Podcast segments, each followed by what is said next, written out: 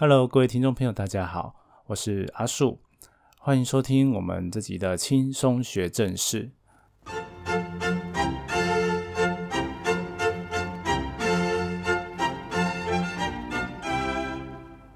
那今天我们的主题呢，就是地震仪怎么样侦测到地震？那我们是怎么样呃定位出来的，然后跟发布给大家？那谈到这个的话，就要谈到台湾的。地震测报单位就是气象局的地震测报中心。那阿叔在这边先跟大家介绍一下，说，呃，阿叔的背景就是在我的硕士班毕业之后，那我在服役的时候是选择研发替代役，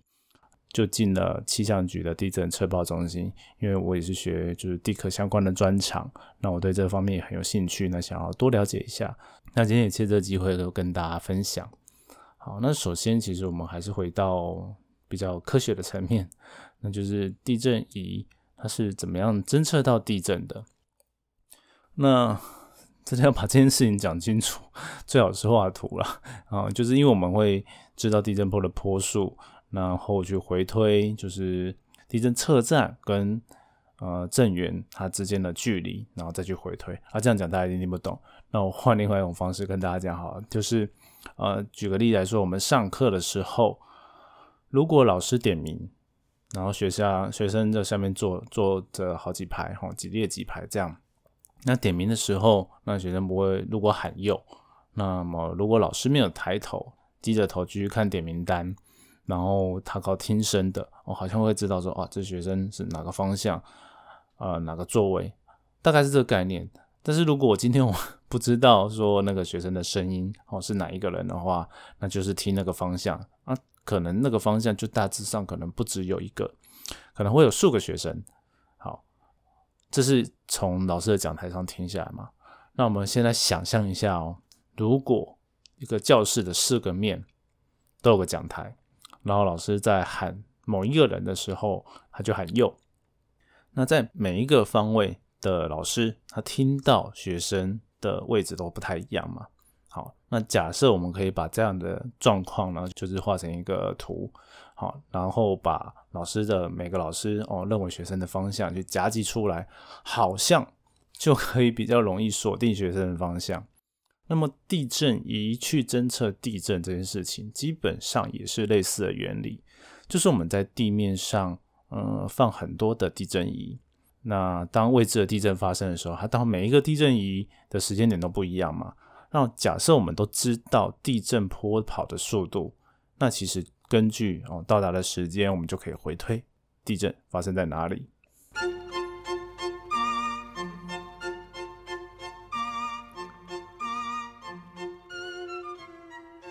好的，这当然是很理想的方式啦。而且，其实在最早发明那些地震仪的时候，还没有这样地震定位的技术。就是一开始可能就只能量测到说哪里摇晃的振幅比较大、比较小。哦，那等到说我们哦知道说就是嗯观测了很多哦不同地震，它在传递到不同车站的时间，哎，有特殊的坡形，它跑的速度都很一致，哎，好，这才有办法知道说我看到什么样的地震波形。好，比如说 P 坡、S 坡，我们现在都知道的。好，知道 P 坡它跑的速度是多少，就是最前面那个坡。哦，才能够去回推地震的震源哈离我们车站的距离嘛？那这样才能进一步哦算得出那个地震震源的还有位置。好，那这件事情其实，嗯，你说好像可以，现在的技术好像可以很快算出来，因为我们只要把东西喂到电脑里面，就很快就知道了嘛。但其实，在过去没有那么的容易。好，那么在譬如说九零年代的时候，哦，世界各国大家都。大约三十分钟才能大概决定地震发生的确切位置，然后跟地震的规模。那其实如果在更早，再回推更早啊，更早的年代，那时候嗯没有办法，只能用电话回传到那个气象局哦，才知道说哦哪边啊发生了地震，然后它到了时间大概是几点几分几秒，然后地震的振幅是多少。我靠，这样子才有办法去回推。好，那你都知道现在现在科技的进步，才让我们这些过去的理论上的定位慢慢的成真。那另外还有一件事情很重要，就是全球卫星定位系统，就我们俗称的 GPS。那为什么要讲这 GPS 呢？就 GPS，大家想说哦，对啊，我们的现在手机都有啊，然后其实汽车的导航啊，或者是我们跑步有时候要记录我们的位置的时候，都会用到 GPS。但是 GPS 还有一个前提，就是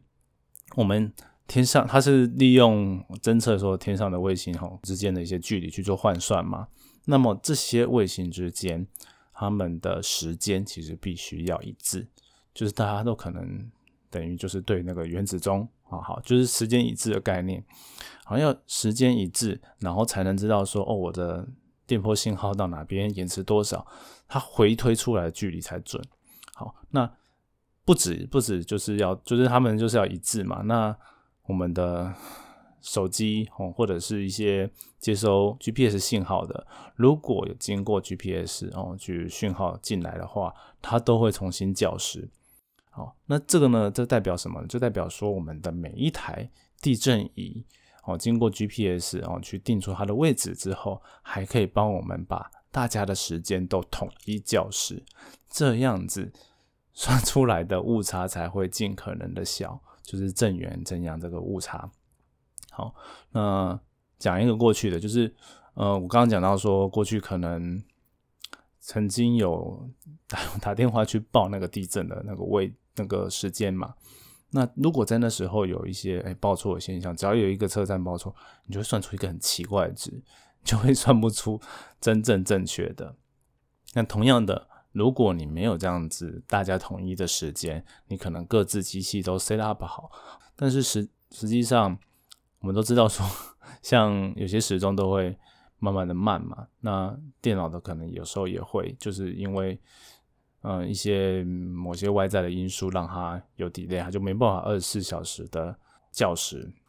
好，那这样子呢，算出来的地震的位置就会有一些偏差。好了，这目前好像有点扯远了。那回到我们正题哦，就是地震定位，就是经过了我们刚刚前面讲的一些方式，就是知道地震波的坡数，然后用了很多车站就可以算出它的位置。那么理论上，其实只要越多测站，那我们就可以算得越准。那说不定越密的测站，就是让我们可以算得更快。而这是理论，但实际上没那么容易。就是在我刚刚讲到九零年代的时候，其实大家都遇到一个瓶颈，就是要三十分钟，其实才大概哦有一定的准确程度。那么要说到五分钟，甚至到我们现在可能有时候有些比较大地震，会在我们震波还就比较大的 S 波还没来之前，哎，我们的手机就先收到简讯了。那这到底是怎么达到的呢？嗯，简单讲一个概念，就是譬如说我们台湾好了，这边摆了一百个车站，好，那一百个车站里面，它可能要经过，就是如果你把这一百个车站都收到地震波了，再去计算，你想哦，一定很慢，因为有些车站离地震的发生地方超远的。而且其实基本上，他这样算完，你每个地方都已经地震完过好久了。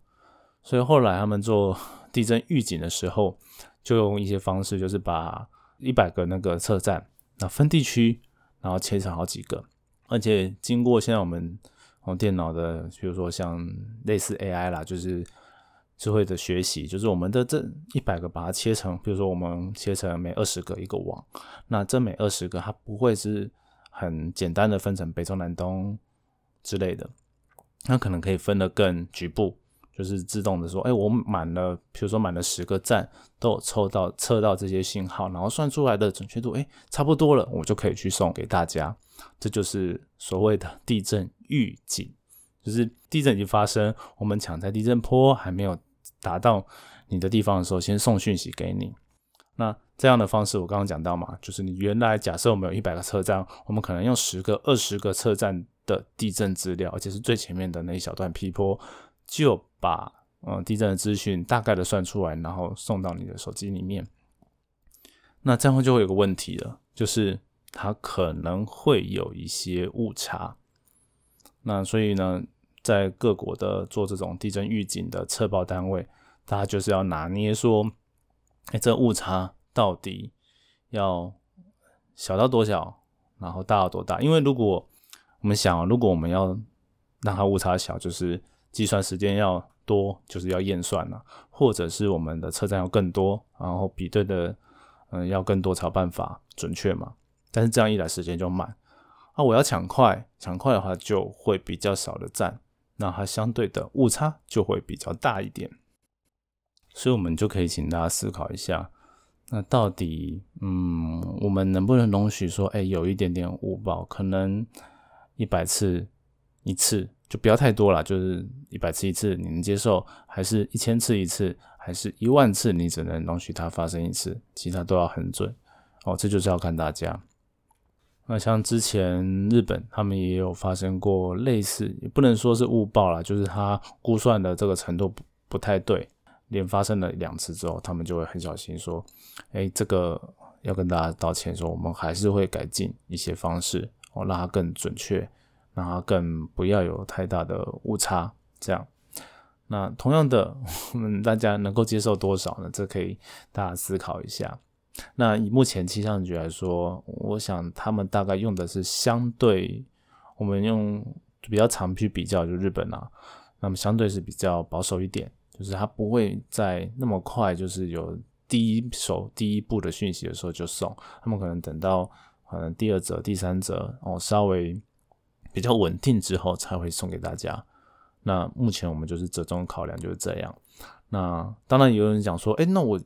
如果有问题，我赶快发布修正就好了。好，那 我我相信不是大家都跟各位听众朋友一样 可以理解这件事情的。如果他大家有更多人来听我们 这是轻松学正式 podcast 的话，或许或许可能会知道多一点。好了，那在地震仪然后跟侦测地震的部分的基本概念，我就大概讲到这边。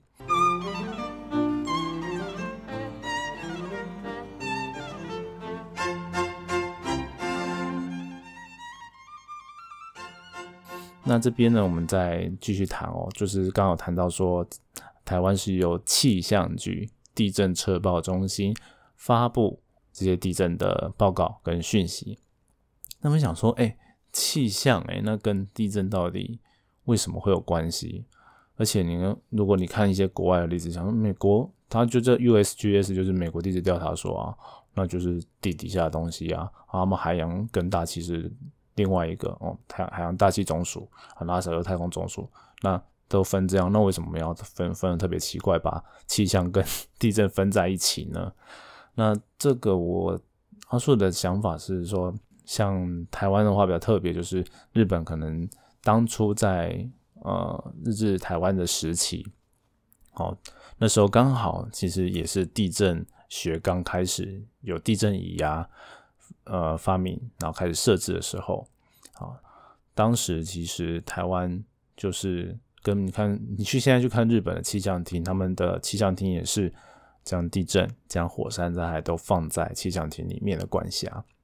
那当时其实台湾也是有点类似，就是我们在测后，就是气候的一些观测站地方，它也是比较早开始有地震仪摆放的一些地方。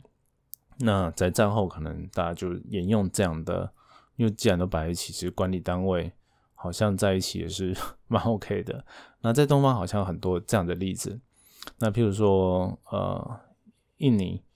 印尼的话跟大家分享，还是气象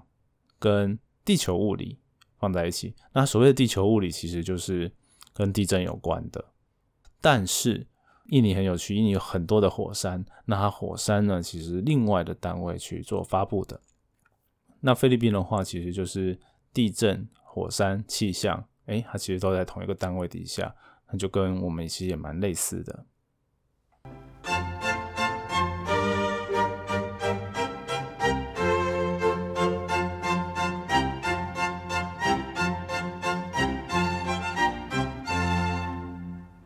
那么介绍完，呃，台湾各个发布一些地震测报的单位之后，阿叔要来讲今天的重头戏，那就是地震测报中心到底做些什么，至少阿叔当年体验到些什么，来跟大家分享。首先，其实，在那个研发替代役之前，我们会有一些面试，啊，当然是他们希希望可以挑一些呃地科相关背景的，那未必百分之百是地震，因为可能有教地震或者是大家学地震的知识的学生，可能有兴趣的还不一定很多。好，那他们也会经过一些呃筛选哦面试，那希望让可以讨论说我们进来之后可以干嘛。好，大概是这样。那么进来之后，其实不管你当初呃大学啊研究所背景是什么，我们都一定要学一件事情，就叫做地震定位。就是我们刚前面有提到说，哎，放了很多地震仪可以去侦测到地震嘛，但是我们要定位出地震的位置。就要认那个坡形，那这件事情呢，虽然电脑可以帮我们认出来，但是往往也需要啊能力去做一些确认哦，因为你不能不可能保证说它百分之百都抓的很正确的位置，可能 P 波还蛮容易的，因为 P 波的前面不太有地震的讯号，除非诶那个地震车站的资料非常的差哈，那大部分的话它都抓得到，但 S 坡就不一定了，因为 S 坡它。很吃，就是有点简单来说，就 case by case，就是它当初哦错动的形形态，然后跟每个车站它反应的特性不太一样，可能它会比较难去抓到。那我们人工在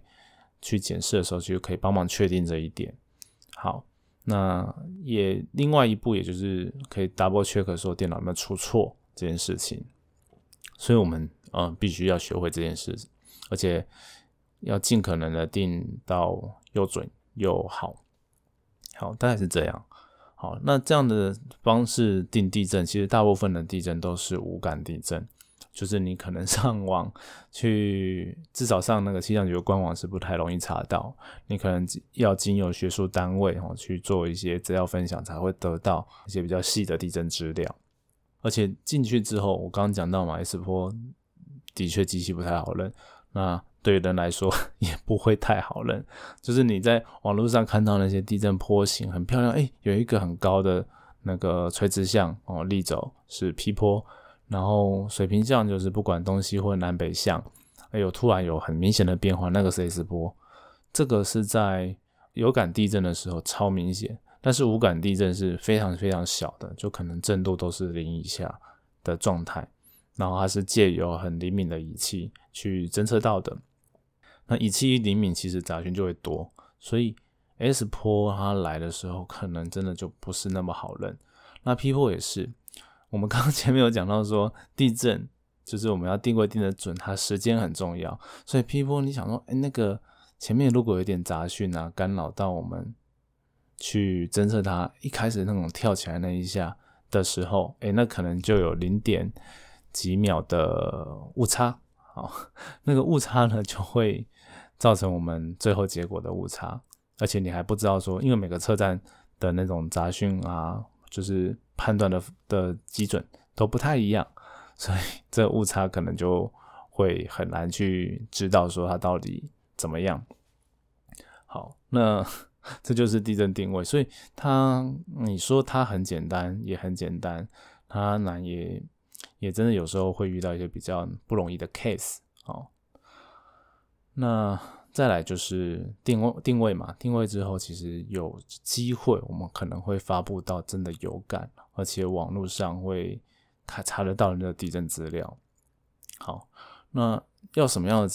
的情况下会有机会？那就是我们有一个发布的作业平台值班台，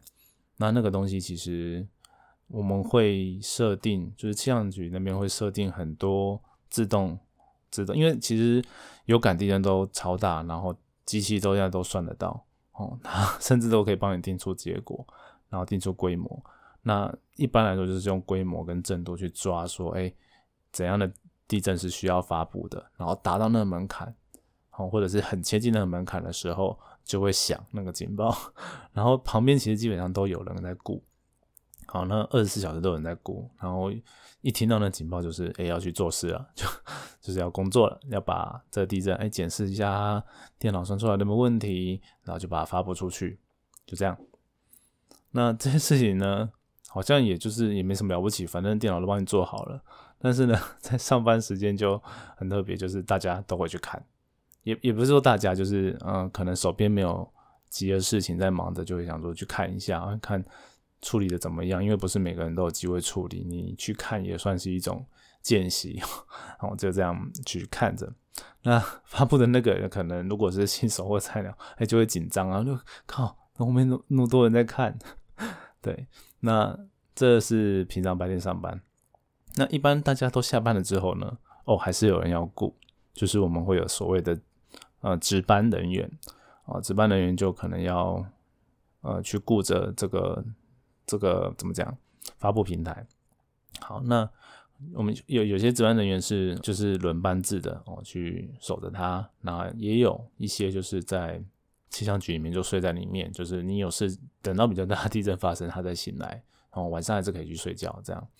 那另外呢，还有在家里里面哦，可能会有一些值班的人员，就是啊，就是 就跟那个科科技研究或者是医生哦要 uncle 一样，就是当你 发生了重大事情，就是地震规模大于六哦，很大地震，就会收到简讯，然后待命的人是一定要尽可能尽快的回到地震测报中心。那他们可能大概就是几十，就是地震发生后就出发了啦，大概是这样。好，那之前就是也听过很多老师分享，然后说自己在 那边也待过，然后就也当过这样的职位，就是地震发生后就赶快冲回去，快速的杀到那边去，哦，去支援。那支援的话就是做一些资料整理啊，因为接下来如果是比较大的地震，接下来就会有很多的记者来问嘛。